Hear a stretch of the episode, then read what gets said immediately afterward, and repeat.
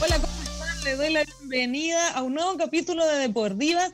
Primero que todo, quiero pedirle las disculpas del caso. Tuvimos un par de problemitas técnicos antes de comenzar. Estamos partiendo un poquito más tarde de lo habitual, pero aquí estamos con todas las ganas de hacer este entretenido programa. Tenemos a una excelente y gran invitada. Pero antes quiero saludar a mi compañera Francesca Ravizza. ¿Cómo estás? Muy bien, ¿y tú, Vale? Bien, ya contenta de estar de nuevo al aire. Sí, qué bueno. Hoy día tenemos una tremenda entrevistada que la pueden ver, recordemos, a través de Radio Maipo, en las redes sociales, también en el Facebook Live de Rumbo Deportivo y por supuesto en el Facebook Live de Deportivas. Como decía, estamos con una tremenda deportista, la primera clasificada chilena a los Juegos Olímpicos, inicialmente de Tokio 2020, ahora de Tokio 2021. Estamos con Francisca Crobeto. ¿Cómo estás? Hola chicos, hola Francesca, hola Vale, muy contenta de poder compartir con ustedes. Nosotras contentas de tenerte aquí con nosotras. Bienvenidos a Deportivas y bueno, queremos saber cómo llevas estos días de, de cuarentena, de encierro. Mira, bien, han sido semanas largas, meses ya. Yo empecé esta cuarentena a mediados de, de marzo con mi llegada desde Italia. En esos momentos todavía no se decretaba ni cuarentena eh, comunales, solo estaban estas cuarentenas obligatorias de forma preventiva para las personas que veníamos de países eh, de riesgo. Y, bueno, desde ahí que estoy en casa, saliendo lo justo y necesario, al supermercado, a la farmacia, a la feria, eh, pero entrenando en casa y con la fe y la esperanza de que, bueno, de que esto va a pasar, que es la única certeza que tenemos. No sabemos cómo ni cuándo, pero que va a pasar. Sí. Está pasando en algunas partes del mundo, está empezando a reabrir. En Chile todavía dicen que no llegamos al pic, así que tenemos mucho que esperar. Francesca, cuéntanos eh, cómo has cambiado tu rutina de entrenamiento, porque tú haces tiro skit, un deporte que es al aire libre, que ocupa un arma, que necesita mucha distancia para poder eh, disparar. ¿Cómo, ¿Cómo has ido adaptando tu rutina? Bueno, mis días y mi rutina han cambiado diametralmente. Eh, en un día normal yo me levanto muy temprano, a las seis, seis y media de la mañana estoy en pie, eh, desayuno, me voy al gimnasio a hacer toda la parte de entrenamiento físico y de fuerza básicamente. Y de ahí me voy al campo de tiro. Al campo de tiro llego alrededor de las 11 de la mañana y estoy todo el día básicamente disparando. Muchas veces o hago una jornada extensa de tiro y me vengo a mi casa y almuerzo más tarde, tipo 4, 4 y media, obviamente como algo entre medio. Eh, si no, eh, hago una pausa en el campo de tiro, voy al almuerzo y después sigo eh, disparando durante la tarde. Entonces son jornadas súper extensas. y bueno, y luego de eso llegar a la casa a, diferentes horas, hacer, muchas veces me toca estar presente en reuniones porque soy la presidenta de la comisión de atleta, entonces ese es otro rol que, ocupa gran parte de, mis días. Y bueno, hacer todas las cosas que hacemos las personas que vivimos solas. Yo vivo con, mi pololo, ir al supermercado, cocinar, lavar la losa, hacer aseo, lo que nos toca a todos. Entonces, la verdad que mis días son bien extenuantes y aparte de eso, eh, muchos viajes. Yo por lo menos de marzo a octubre viajo una vez al mes, muchas veces eh, por más de cuatro semanas. Así que todo eso está en pausa y a veces uno también lo agradece. Eh, muchas veces uno está como eh, en la vorágine, cansada, agotada, despertarse todos los días a las 6 de la mañana y quiere una pausa. Bueno, nos han dado una pausa esta pandemia. Obligatoria. Oye, Fran, pero, pero ahora tú en la casa, ¿cómo estás entrenando? Me imagino que solamente trabajo físico, pero si nos puedes contar eh, cómo es tu rutina física, porque la mayoría de la gente u otros deportistas, uno más o menos se imagina el tipo de trabajo físico, pero tú qué áreas de tu cuerpo tienes que trabajar más para poder llegar de la mejor forma posible cuando puedas retomar los entrenamientos. Bueno, sí, como dices tú, estoy haciendo solo entrenamiento físico en casa. Afortunadamente tengo un pequeño home gym que me permite eh, no, mover los, los, mismos pesos que estaba moviendo en el gimnasio, pero sí poder mantener la parte física. Tengo una bicicleta de spinning que puedo hacer toda la parte del trabajo cardiovascular. Mis entrenamientos físicos son básicamente entrenamientos de fuerza, movimientos clásicos, peso muerto, sentadillas, estocadas, eh, tracciones, empujes, tren inferior, tren, eh, superior y, mm, y por trabajo también cardiovascular. Eh, obviamente también mucho trabajo de, del fortalecimiento de la, de la cintura escapular para evitar lesiones de hombro, de muñeca, de, de codo, harto trabajo de core, propiocepción. Todas esas cosas afortunadamente uno las puede hacer en casa si es que tiene los implementos. Y la parte de tiro, como tú decías, en mi deporte es un deporte al aire libre, que es una escopeta, entonces no llegaría a hacerlo en cualquier, cualquier lugar al aire libre. Entonces acá solo armar la escopeta, vestirme con, con la indumentaria y hacer encares que es simular el movimiento que uno hace al momento de disparar para no perder el feeling con la escopeta. Me imagino que la propiocepción te está ayudando mucho en eso, ¿verdad? ¿Estás haciendo harta propia propiocepción? Sí, mucha propiocepción y, y harto trabajo con la escopeta. Así que bien, bien. Y pensando también harto en el tiro. Yo a mí me gusta mucho ver videos de tiro. Eh, no me desconecto nunca, así que eso también yo siento que ayuda. Otro tipo de entrenamiento. Y hablando un poquito de ya del mismo deporte, tú empezaste muy chica a practicar junto a, a tu papá. ¿Qué, ¿Cómo influyó él en la decisión de, de tú empezar a practicar este deporte y en qué momento decidiste dedicarte a él? Mira, la influencia, influencia perdón, de mi papá fue bastante em, natural, no fue algo como impuesto desde él. A mí me gustaba mucho acompañarlo al campo de tiro cuando era, em, yo era chica, era una oportunidad como de vincularme a mi padre, también era entretenido porque el lugar de tiro es, un lugar al aire libre, había piscina en el verano, entonces también era, era un fin de semana entretenido acompañarlo. Eh, pero él siempre fue de un apoyo y de una inducción al tiro y de una influencia bastante eh, amigable, como, ok, ¿te gusta? ¿Quieres probarlo? Aquí están todas las facilidades para hacerlo y si no te gusta, está todo bien, no hay ningún problema. Y el tema de la decisión de, de hacerlo como mi profesión o mi oficio principal es, es, un proceso. Yo diría que son, son pequeños hitos en la vida que te van como guiando y condicionando las decisiones. Y bueno, y todo parte del 2010, cuando gano mi medalla en Juegos Sudamericanos de Medellín, entro a la universidad y me viene toda la crisis vocacional de que, ¿será que quiero hacer esto? ¿Será que no? Y bueno, luego de eso clasifico a mis primeros Juegos Olímpicos de Londres, a fines del 2010 de manera muy temprana, con casi un poquito menos de dos años para, para Londres, me empiezo a replantear cómo, cómo vivir el camino. Y ahí se va conduciendo la, la decisión. Oye, ¿qué entraste a estudiar? entré a estudiar ingeniería en biotecnología molecular. Ah, está súper súper científico. Sí. Y, poco ligado al deporte, al final, a tu deporte. Sí, súper eh, poco ligado. Em, y bueno, era la carrera que yo quería estudiar en la universidad, que yo quería estudiar. O sea, de verdad que había conseguido lo que quería. Y apenas entro a esto me doy cuenta que, wow, parece que no, no era tan tanto así, no era tanto lo que yo quería. Entonces, y, claro, y el, y el deporte justo como que llega a mi vida cuando llega la carrera, entonces como que llegan las dos cosas juntas y fue como wow. ¿Cuánto llegaste a estudiar? Eh, tres semestres. Estudié hasta el primer semestre del, del 2011, que lo terminé en noviembre de, del 2011 porque estudiaba en Juan Gómez Milla, en, el, en toda la parte del campus de biología de, de la Universidad de ah. Chile. Entonces el 2011 fue todo el tema de la revolución pingüina, me tocaron mm. estar más de, creo que 6, 7 meses en paro, y eso también condicionó la decisión porque mi, intención era terminar el 2011 los dos semestres, pero terminando el primer semestre en noviembre, viendo que tenía que estar en clases de todo el verano para terminar el segundo semestre y yo tenía que viajar para preparar Londres, fue como, no, bueno, este es el momento de congelar. Oye, Francisca, eh, tú eh, entraste a la universidad, ahí te diste cuenta, pucha, en verdad, no quiero tener una carrera tradicional, una profesión, sino que me quiero dedicar al deporte, pero tú antes te diste cuenta que tú eras realmente buena para, para el tiro. ¿Cuándo te diste cuenta y empezaste a, a, fijarte que, pucha, puedo lograr cosas importantes acá? Oh, qué difícil. Yo nunca me consideré tan buena.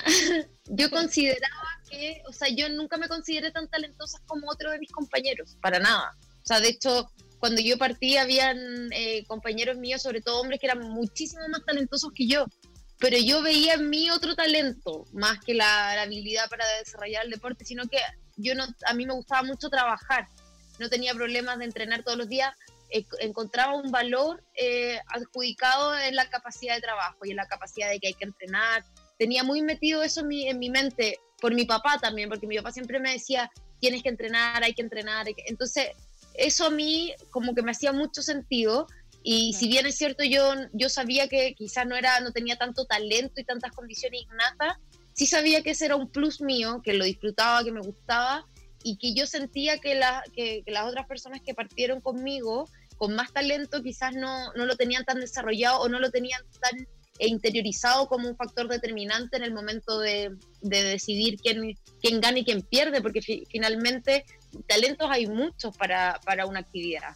Eh, la pregunta, y yo siempre me hacía esa pregunta, ¿cuál será la diferencia entre el que sale primero y el que sale cuarto? Y tiene que haber una diferencia, no puede ser que el, el, que sale primero sea exclusivamente más talentoso solamente, que sea esa la respuesta, tiene que haber otra, eh, otra respuesta. Y para mí eso era, era como la capacidad de trabajo que yo tenía, que siento que fue uno de mis, como de mis eh, virtudes para llegar a donde estoy. Oye, eh, tú no, que tú contabas que que cuando tú practicabas este deporte cuando eras más chica, mayoritariamente habían, habían hombres. Desde que tú empezaste a ser una figura relevante en este deporte, eh, ¿has visto que más niñas están practicando deporte? ¿Les llama la atención? ¿Se atreven también a, practicarlo? Sí, yo siento que sí, quizá no en un número eh, así eh, irruptor, pero sí hay muchas más mujeres que, se atreven siempre el tiro ha sido un deporte de tradición en Chile que, que se transfiere de manera muy familiar del abuelo al nieto a la nieta, del papá a la hija, del tío al sobrino. Eh, eso es como la manera natural de la transmisión del tiro, no es un deporte masivo claramente, porque tiene varias barreras de acceso, pero sí yo creo que hoy hay muchas más niñas eh, que acompañan a sus papás o sus abuelos, eh, que, que les interesa y que se atreven, porque también si tú ves que hay otra mujer que lo hace y que le va bien, eso también te ayuda a decir, bueno, porque yo no. Fran, y hablando del, mismo deporte en sí, tú le disparas a un plato que tiene 11 centímetros de diámetro, o sea que es como... Es. Chiquitito. pero el plato no viaja así, sino que viaja como acostado con un grosor de. De, 25 milímetros. De hecho, creo que justo acá. Espérenme, tengo un plato. Ay, qué buena. No estoy segura, pero. Creo que Oye, acá tengo un plato.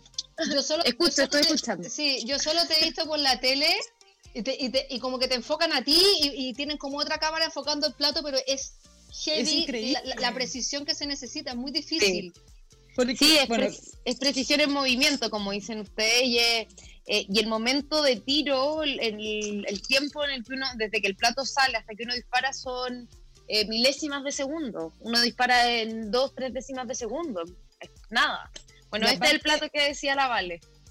Mira, si es, chico. Que viaja así, acostado. Entonces. Claro, estos son los 11 centímetros que decía la Vale, pero claro, el plato no viaja así, viaja así, mostrando estos 25 milímetros. Entonces, eso. eso es lo que uno ve. 25 milímetros. Claro. Y viaja a 11 kilómetros por hora. Entonces, sobre, sobre 110 kilómetros por hora sale. Viaja muy rápido, o sea, tu precisión en la vista tiene que ser perfecta. Sí. Oye, eh, bueno, es coordinación oculomotriz, capacidad de reacción. Oye, disculpa la pregunta, pero cuando tú vas a disparar, ¿le disparáis al plato o un poquitito más para el lado? No, se, se adelanta. Se adelanta, el tiro, ¿verdad? Sí, sí. Bueno, también depende de los ángulos. Hay ángulos en, que el, adelanto o el anticipo que se dice en italiano es prácticamente al, plato. Pero depende del ángulo que uno tenga, si eres diestro o si eres eh, zurdo para disparar, eso también influye. Eh, pero, pero sí, siempre hay un, un, leve adelanto porque es un blanco movimiento. Es difícil. Yo lo único, lo único que me acuerdo, ya que es como si uno pudiera decir como lo más cercano que uno tiene cuando, cuando es chico son estos juegos como del Nintendo que uno le conectaba la pistola y, le, disparaba, y le disparaba a los patos. me imagino que era seca para eso. Todo el mundo me dice lo mismo. Jugué muy poco ese juego, lo recuerdo, pero mm, en mi casa nunca tuvimos consolas, así que las veces que iba a la casa de mis primos, sí, sí jugaba ese tipo de juegos. Fran, y a eso hay que sumarle que em, cuando sale el plato, tú no tienes la, culata de la escopeta en el hombro, sino que la tienes como a la altura de las costillas. Sí. Entonces. Entre las costillas y la cadera. Ese es como el, lugar. Claro. ¿Cuántos metros tienes para alcanzar a dispararle al plato? Porque no es un viaje eterno. Sí.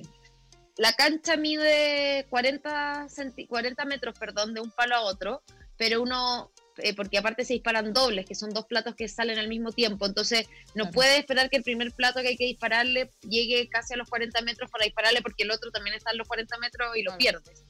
Entonces uno generalmente dispara, eh, el plato sale y yo en el metro 17, 18 ya le disparé mucho antes de que el plato llegue a la mitad de la cancha. O sea, en, tres en, en el primer cuarto de cancha uno rompe el primer plato eh, generalmente. Tiene mucha estrategia también. Claro. Sí, sí, sí, sí.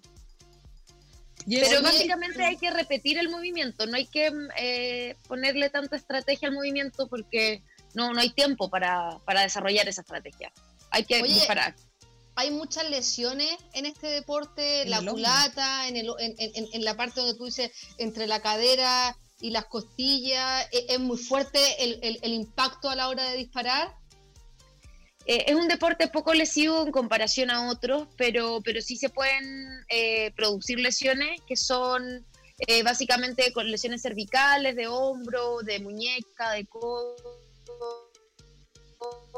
eh, ese tipo de lesiones, muy raro que, te lesiones, a no ser que tuviste algo traumático, que, te tropezaste, pero no vinculado al tiro, extremidades inferiores, es muy raro el, tipo de lesiones, pero sí mucho hombro, cuello y muñeca. Al recibir el impacto del disparo acá.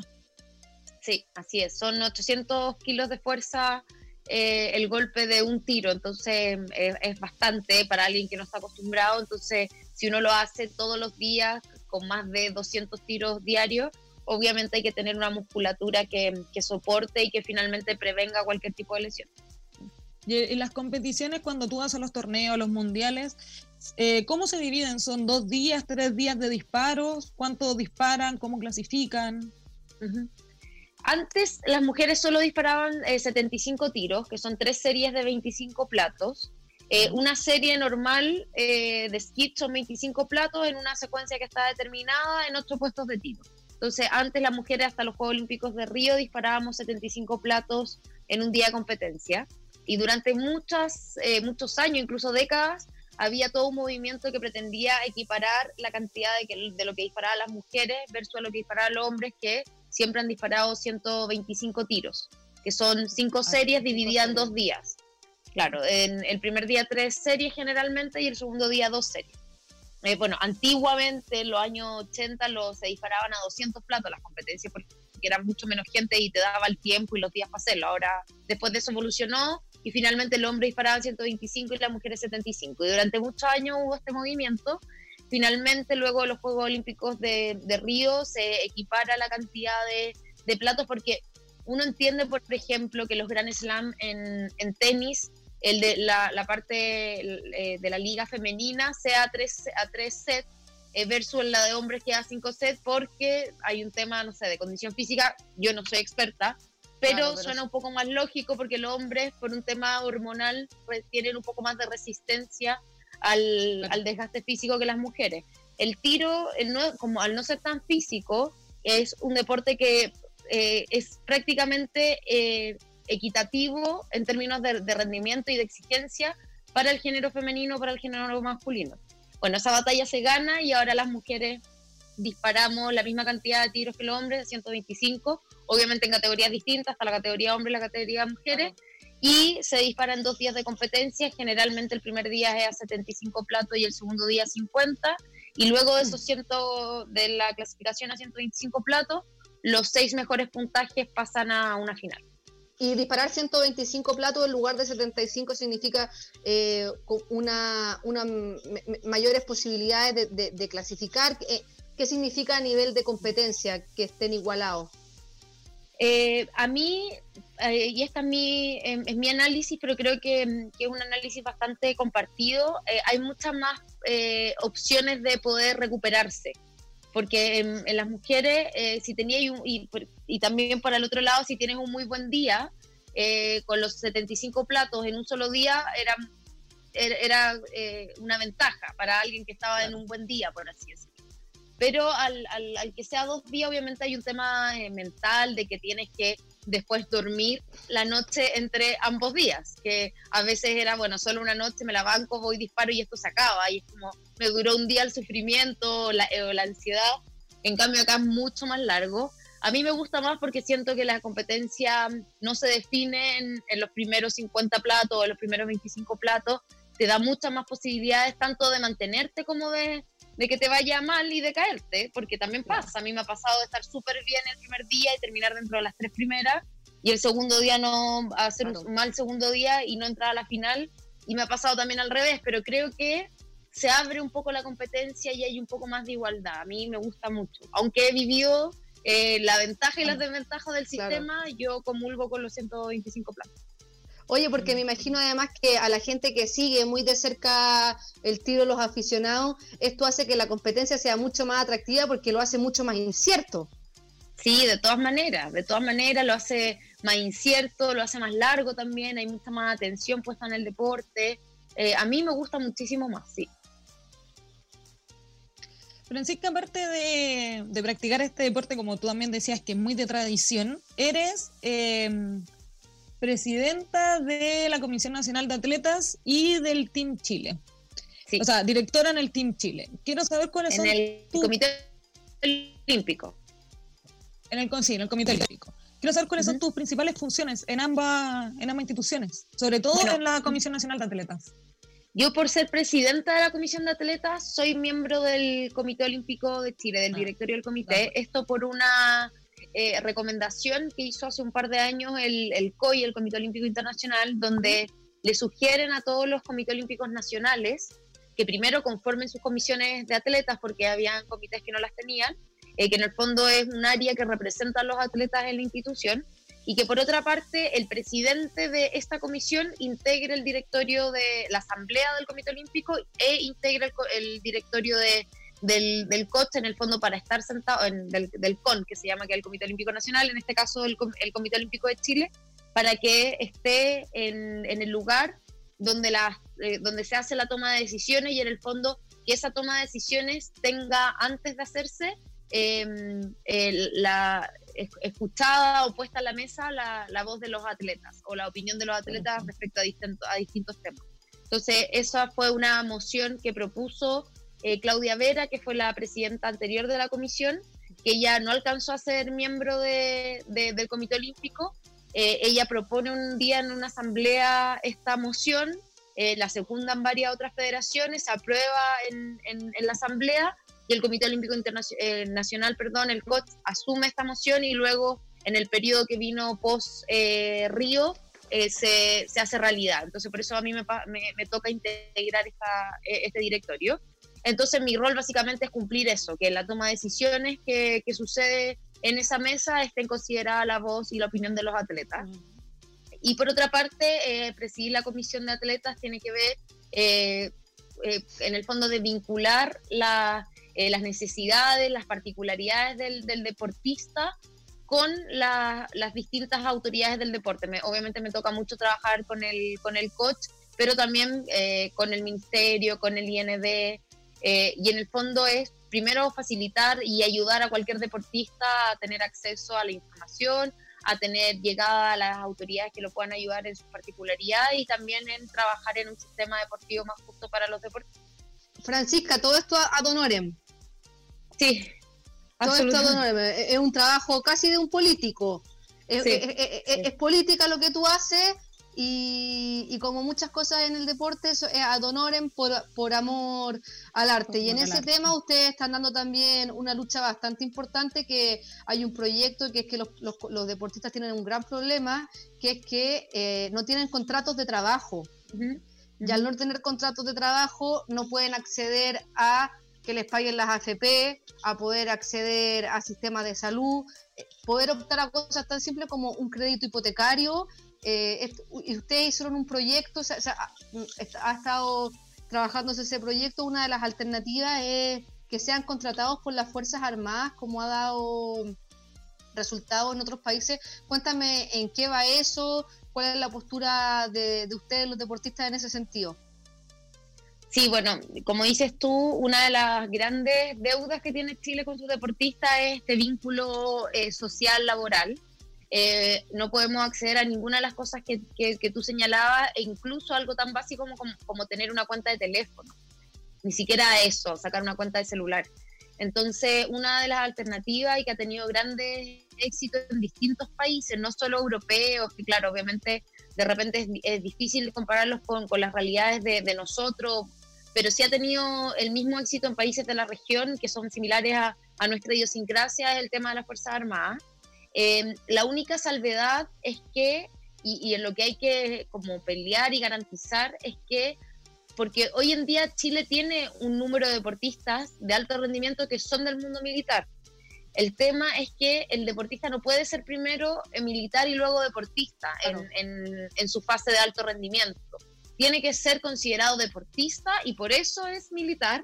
Y bueno, y cuando tenga tiempo en su periodo de, descanso o fuera de temporada, podrá ejercer y hacer las labores militares como pasa en Italia. Yo el, caso italiano lo, conozco muy de cerca porque viajo mucho para allá, mi entrenador es italiano y e, eso sucede, o sea, el trabajo de todos los que son uniformados de las distintas ramas eh, es que ellos, su trabajo es de martes a domingo ir a disparar, tienen, no, obviamente no tienen un sueldo millonario, pero mm. tienen un buen un sueldo que les permite vivir de manera digna y por otra parte tienen todas las, las garantías de, de, cualquier funcionario uniformado que es pensiones, salud, eh, y, bueno, acceso a la vivienda cuando se casan. Entonces, en Chile todavía no se logra que el, en el proyecto el deportista sea considerado deportista y luego, y luego bueno, las, ejercerá las labores que puedan en las distintas ramas a las que pertenece.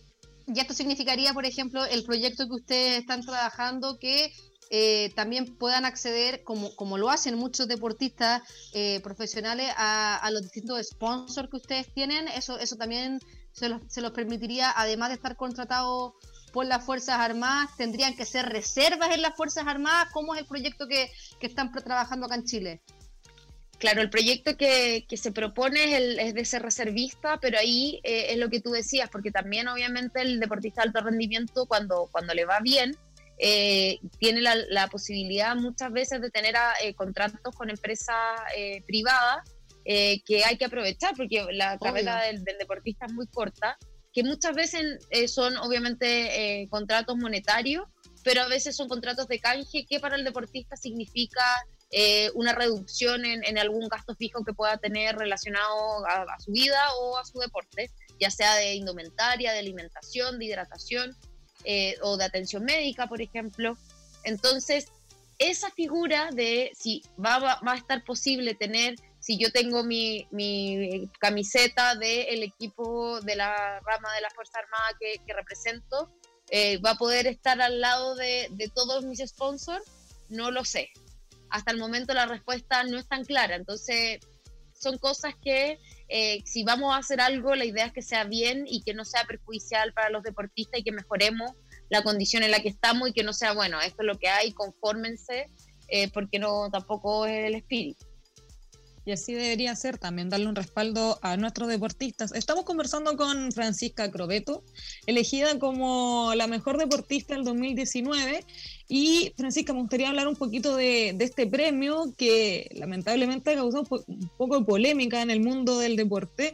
Te eligió la comisión que estuvo integrada por la ministra del Deporte, Cecilia Pérez, por el subsecretario, la directora del IND, Em, el diputado de la Comisión de Deportes, Sebastián Quinte, la, una senadora, Yasna Proboste, y el presidente del Círculo de Periodistas Deportivos, Danilo Díaz. Mientras que la función del Comité Olímpico solo fue eh, como para ayudar en las nominaciones. ¿Qué te pareció este premio? ¿Te sorprendió? ¿Te lo esperabas?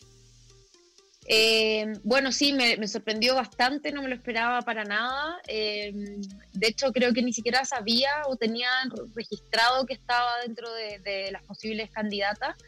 Eh, y nada, me lo tomé con sorpresa, con mucha satisfacción, mucho honor, también mucha humildad, asumiendo que, que hay muchos de mis compañeros que son justos también posibles ganadores del premio. Y de verdad que muy contenta, es un premio que, que a mí me hubiese gustado ganarme en mi carrera deportiva, así que muy feliz de haberme lo ganado en 2019. Y que se puede ganar solamente una vez. Sí, solo una vez. Así es. ¿Te sorprendieron un poquito las críticas de, tu compañera, de María José? No, la verdad, no me sorprendieron porque yo sé que los premios generalmente traen eh, consigo muchas veces este tipo de, comentarios, de opiniones, y son cosas que yo valoro porque creo en la libre expresión y algo mm. que celebro. Y creo que cada uno puede tener la opinión que quiera y, también puede ser libre de, querer salir en un medio de comunicación dándola si tiene esa oportunidad o esa tribuna. Y nada, creo que eh, está bien, no podemos estar eternamente discutiendo si alguien tiene la razón o, o, hay argumentos que son más válidos que otros a la hora de elegir. Yo no elegí el premio, entonces habría que planteárselo a, a las personas que formaron parte de la comisión que tú mencionabas. ¿Ella después se acercó a hablar contigo o fue una polémica a través de los medios nada más? Yo no he tenido ningún contacto con María José al respecto. Bueno, pero ¿se conocen en persona o...? Sí, por supuesto. O sea, yo con María José suelo hablar bastante eh, por el rol, sobre todo por el rol de, de presidenta de la comisión que tengo, me ha tocado eh, tener que guiarla en distintas cosas, muchas veces me ha preguntado, eh, me ha pedido información sobre temas que se la ha dado encantada y se la seguiré dando si mañana me suena el teléfono y me hace una pregunta relacionada con eso. Muy importante. Bueno, estamos conversando con Francisca Crobeto. Eh, quiero destacar que eres la primera clasificada chilena a, los Juegos Olímpicos. ¿Cómo te has tomado eh, este aplazamiento en los Juegos Olímpicos? Wow, bueno, yo creo ahora, ya tres meses desde que el COI tomó la, decisión final, creo que fue una buena decisión. Al principio a mí me tenía mucho más angustiada y creo que reflejo la, opinión de varios deportistas a lo largo del mundo.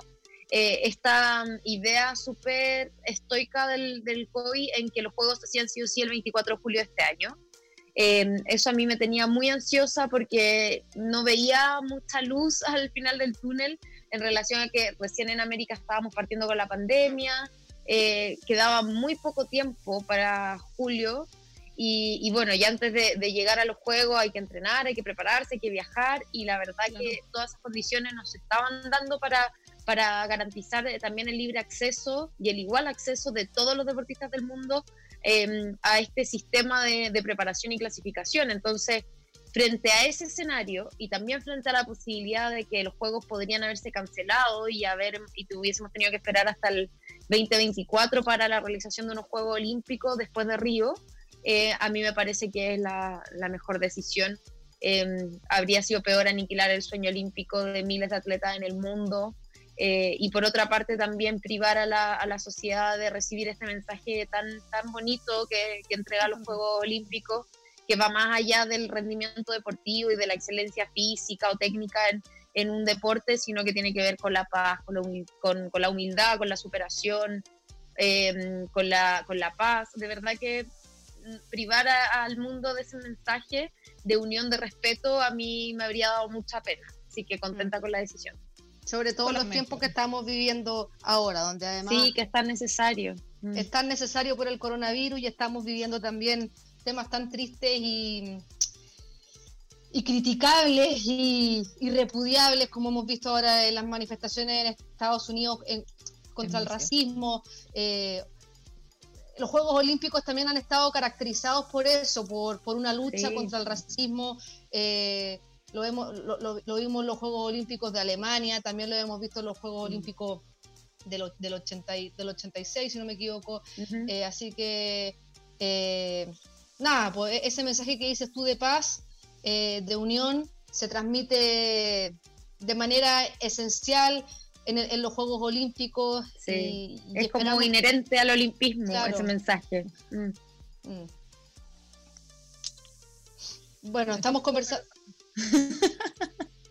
Dale, frente Estamos conversando con Francisca Crobeto, eh, tiradora Skit. Eh, cuando son las 9 de la noche con 29 minutos, hacemos un, alto en esta entrevista para poder saludar a nuestros auspiciadores. Les recordamos que nos pueden escuchar a través de la radio Maipo de Win, que está transmitiendo Deportivas a través de su web radiomaipo.cl, también en la, página de Facebook de de Deportivas y también de Rumbo Deportivo. Y si es que están llegando a esta parte de la entrevista, les gustaría conocer mucho más a Francisca Crobeto. Recuerden que todo nuestro contenido queda alojado en las distintas redes sociales y también en formato de podcast en nuestra cuenta de Spotify. Y aprovechamos de agradecerle también a Oma Chile que el colgante de tus lentes debe ser un accesorio top.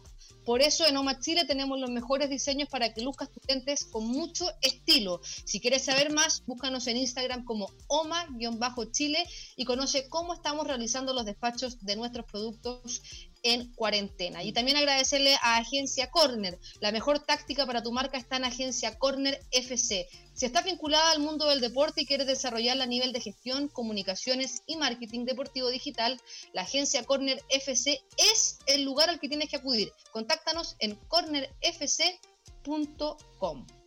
Además queremos saludar a Alma Gráfica porque tu proyecto debe tener la mejor imagen. Alma Gráficas es diseño, colaboraciones profesionales y proyectos personales. Alma Gráfica está detrás del hermoso logo de Deportivas. Contáctalo al correo de ale.maturana.bravo.gmail.com Alma Gráfica, diseño, colaboraciones y proyectos personales. Aprovecho de saludar a toda la gente que nos está viendo. Eh, quiero saludar a Joaquín Llanos, Ricardo Nazar, Carolina Campos, Alejandra, Manuel y em, bueno, Gonzalo Alquinta, que también se está uniendo. Como lo dijo Fran, eh, si está llegando tarde a nuestra entrevista, no te preocupes porque nos puedes escuchar en Spotify o nos puedes ver por YouTube. Y mira, tenemos una pregunta bastante interesante que nos hace Javier Ramírez. Nos pregunta si em, tú crees que esa apoyado lo suficiente al atleta chileno desde la más alta dirigencia nacional? Mira, yo creo que han cambiado las cosas en Chile. Si bien obviamente podemos mejorar eh, el apoyo en términos de, de sistemas, de políticas y obviamente de recursos, cada vez eh, en Chile tenemos más deportistas y mejores deportistas y eso siempre va a ir vinculado a que tengamos que hacer una mayor inversión tanto de recursos humanos como de recursos eh, monetarios. Ya hablo de inversión porque para mí el deporte es una inversión y no un gasto, eh, pero sí creo que, que, han cambiado muchísimo las políticas deportivas y el apoyo y el sistema. Se, se ha entendido un poco más el deporte como, como un sistema y no como un hecho aislado, producto del esfuerzo de una persona y de su familia y quizás de, de una federación o de una estructura deportiva, sino que se, se habla de algo mucho más macro a nivel país eh, la última década y eso obviamente se, se, ha visto reflejado en lo que vivimos el año pasado los Juegos Panamericanos de Lima. Eh, no es eh, casualidad las más de 50 medallas que tuvimos en los Juegos eh, convencionales y también en los Juegos Paralímpicos que fueron más de 30. Eh, eso no, no, responde a una casualidad de, de, algunos deportes, sino que habla de un trabajo sistémico de distintos actores del deporte, donde hay una política detrás una intención a apoyar el, el sistema deportivo más que a, a, ciertos atletas o a ciertos deportistas. Obviamente falta, pero sí creo que hay un plan que está bien articulado eh, en pos de, de, lo que, de lo que queremos como país, que ya se ha redactado las distintas políticas nacionales de actividades física y deporte, la última de, de hace un par de años, donde sí se entiende el alto rendimiento como una actividad importante para Chile. Y en ese sentido, ¿cómo ves la preparación para los Panamericanos que van a ser en Santiago el 2023? El coronavirus también eh, sí. ha hecho que se reduzca un poco el presupuesto claro al deporte, la inversión que hay que hacer para mantener unos juegos Panamer para tener unos juegos panamericanos, perdón, es muy alta. De hecho, hay mucha gente que compara los juegos panamericanos con los Juegos Olímpicos, son como unos mini Juegos Olímpicos de, de, de, de, de América y, y, son muy importantes. ¿Cómo ves tú eso? Bueno, sí, la, toda la, la, actividad comunicacional, más que la, que la actividad de iniciación y, y de empezar a, a, echar a andar esta, esta máquina de fuego Santiago 2023, eh, ha tenido que estar un poco en stand-by porque, bueno, el tema del estallido social en octubre del año pasado hizo que, que hubiese, que fue mucho más importante comunicar otras cosas. Eh, uh -huh. Y también lo estamos viviendo hoy con la pandemia, donde ha estado difícil hacer activaciones, pero eh, sí doy fe de que, de la, que la corporación está trabajando, se están viendo todo el tema de la Villa Panamericana, de la infraestructura y hay todo un diseño que está establecido, hay un plan de ruta, eh, eh, en eso hay, nos podemos quedar tranquilos. Hay un compromiso también férreo del Estado chileno, porque esto es un vínculo que tiene Panam Sport, que es la institución dueña de los Juegos Panamericanos. Y que tiene un chileno a la cabeza. Sí, sí, Neven, el presidente de Panam Sport, eh, y que no, no, es un vínculo con el gobierno del presidente Sebastián Piñera, Piñera perdón, sino que con el Estado de Chile. Acá es el Estado de Chile que tiene un compromiso de realizar estos Juegos Panamericanos y ese compromiso sigue en pie de manera eh, férrea y de verdad que yo soy testigo de que se está trabajando para que el 2023 tengamos los Juegos y que sean unos Juegos exitosos porque además Lima nos dejó la vara muy alta.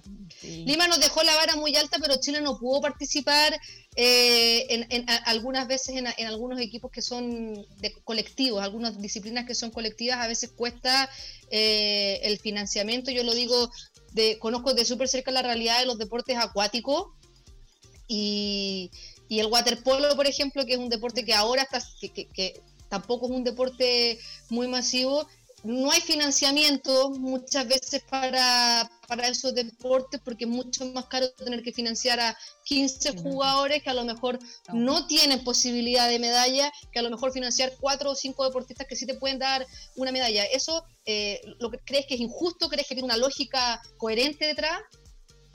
Obviamente, si yo soy una jugadora de waterpolo, lo considero injusto. Y si ellos me dicen que es injusto, obviamente eh, no, lo puedo rebatir porque sí es injusto.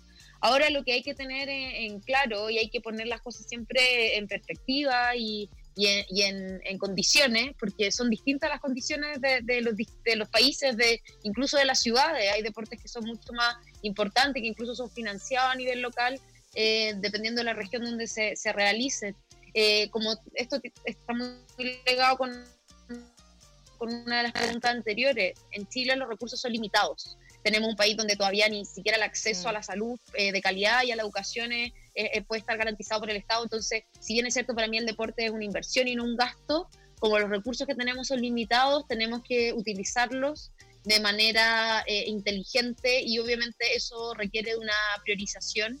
Eh, y, y, en esa, en esa, en esa lista va a haber gente que obviamente va a estar perjudicada y que lo puede considerar injusto y, que está bien que lo consideren así. estamos llegando al final de nuestra entrevista y tenemos una sección que es para conocer como el lado B de, esta deportista, porque ya sabemos que te dedicas al tiro esquí, que lo practicas de muy chica, pero queremos saber, por ejemplo, otros gustos tuyos. Durante esta cuarentena, ¿has visto más series o más películas? Eh, más series, sí. ¿Cuál es la última que viste? Aunque eh, la última, bueno, vi La Casa de Papel, Elite, como las clásicas de Netflix, pero la última serie que vi y me enamoré es This Is Us, que es una serie de, de la NBC, que la dan en, en Amazon Prime o en, o en Fox Premium y la amo, es mi serie tengo muchas series que me gustan harto, pero DC Sassy, o sea, si tengo que elegir una serie para ver el resto de mi vida, es. Oye, pensé que me iba a decir Grey's Anatomy, todas las que hemos entrevistado están rayadas con Grey's Anatomy, que están viendo no sé cuántas 15. No, menos mal, te lo digo, porque yo decía, ¿qué onda? Todas están viendo Grey's Anatomy como por octava vez. Yo, he intentado con Grey's Anatomy, pero porque también mucha gente me ha dicho lo mismo que tú, que así, no, que tenéis que verla, te enamoráis de los personajes. Pero vi como la primera, la primer, el primer capítulo y no me gustó tanto, y bueno, no sé, le tengo que dar una oportunidad, pero no. Para mí, yo estoy... veanla, la amo. La, vamos, la, voy a agregar a la lista porque yo dije, alguien más que me diga que ve Grey's Anatomy, de verdad que me voy a sentar a verla, pero gracias. Porque ninguna de ustedes la ve. No, yo nunca la he visto. no. Qué divertido. Oye, el, el presidente de Amazon Prime, ¿la viste la que habla de hardware? No, la quiero ver, pero la tengo ahí dentro de, mi, de mis pendientes, sí. De tus pendientes. Sí. sí. Oye, cuéntanos también, eh, ¿música? ¿Entrenas escuchando música? Depende, hay veces que me gusta más el silencio, no, eh, no soy una persona, o sea, no es que no me guste la música, pero, por ejemplo, cuando estoy manejando, prefiero mucho más escuchar un buen programa de radio que escuchar música. Entonces, me gusta, obviamente me gusta escuchar música, pero, pero también me gusta el silencio. ¿Y qué mm. música escuchas cuando ya dice ya que voy a escuchar algo? Eh, hay un cantante italiano que amo que se llama Último, que puedo estar escuchando a Último eh, mi polo lo dice sí, porque lo tengo chato con último. Escucho sus canciones una y otra vez. Me encanta. ¿Y qué tipo de música es? es como música romántica, un poco de rap, es muy lindo, de verdad. me gusta, unas letras increíbles. A mí me gusta Cero Absoluto, ¿lo conoces? No, ¿También no, italiano? O nombre no. Eh, no, no, no. Buenísima, te la recomiendo. si es que te gusta esa música, te va a gustar. Ya, bacán. Te voy a buscar. ¿Y prefieres más el día o la noche? Wow, qué difícil. Ambas. Depende para qué. Pero no sé. Prefiero quizás, me gusta más aprovechar el día, como dormir, descansar y, aprovechar más el día. Sí, pero también, eh, no sé, cuando estaba en el colegio, en la universidad, estudiaba mucho más de noche, me rendía muchísimo más, entonces depende. Y dentro de, de tu agitada vida, ¿te da para tener una vida nocturna, como salir con tu polono, con las amigas? Poco la verdad, cuando estoy así en periodo full entrenamiento, full competencia, es súper poco lo que salgo porque aparte eh, cuido mucho mi sueño. Soy una persona que, que me, me, cuesta quedarme dormida, que necesito, no, no, soy de esas personas que duermen cinco horas y pueden funcionar al día, no, yo ando de mal humor, lo paso mal, terrible. Entonces necesito dormir y es algo que cuido muchísimo. Así que si tengo que salir, es como, bueno, si no entreno el domingo, salgo el sábado. Y mi pueblo dice, sí, sí, porque me pongo mal humor cuando no duermo. y, de verdad que, pucha, como que planeo mis juntas con alguien, así como ya, nos vamos a juntar, pucha, ojalá sea el sábado a tal hora, o si es un día a la semana, juntémonos a las seis, porque yo a las nueve estar en mi casa porque a las 10 tengo que estar durmiendo, que mañana me levanto a las 6 y soy así. y en Italia, ¿cómo lo haces?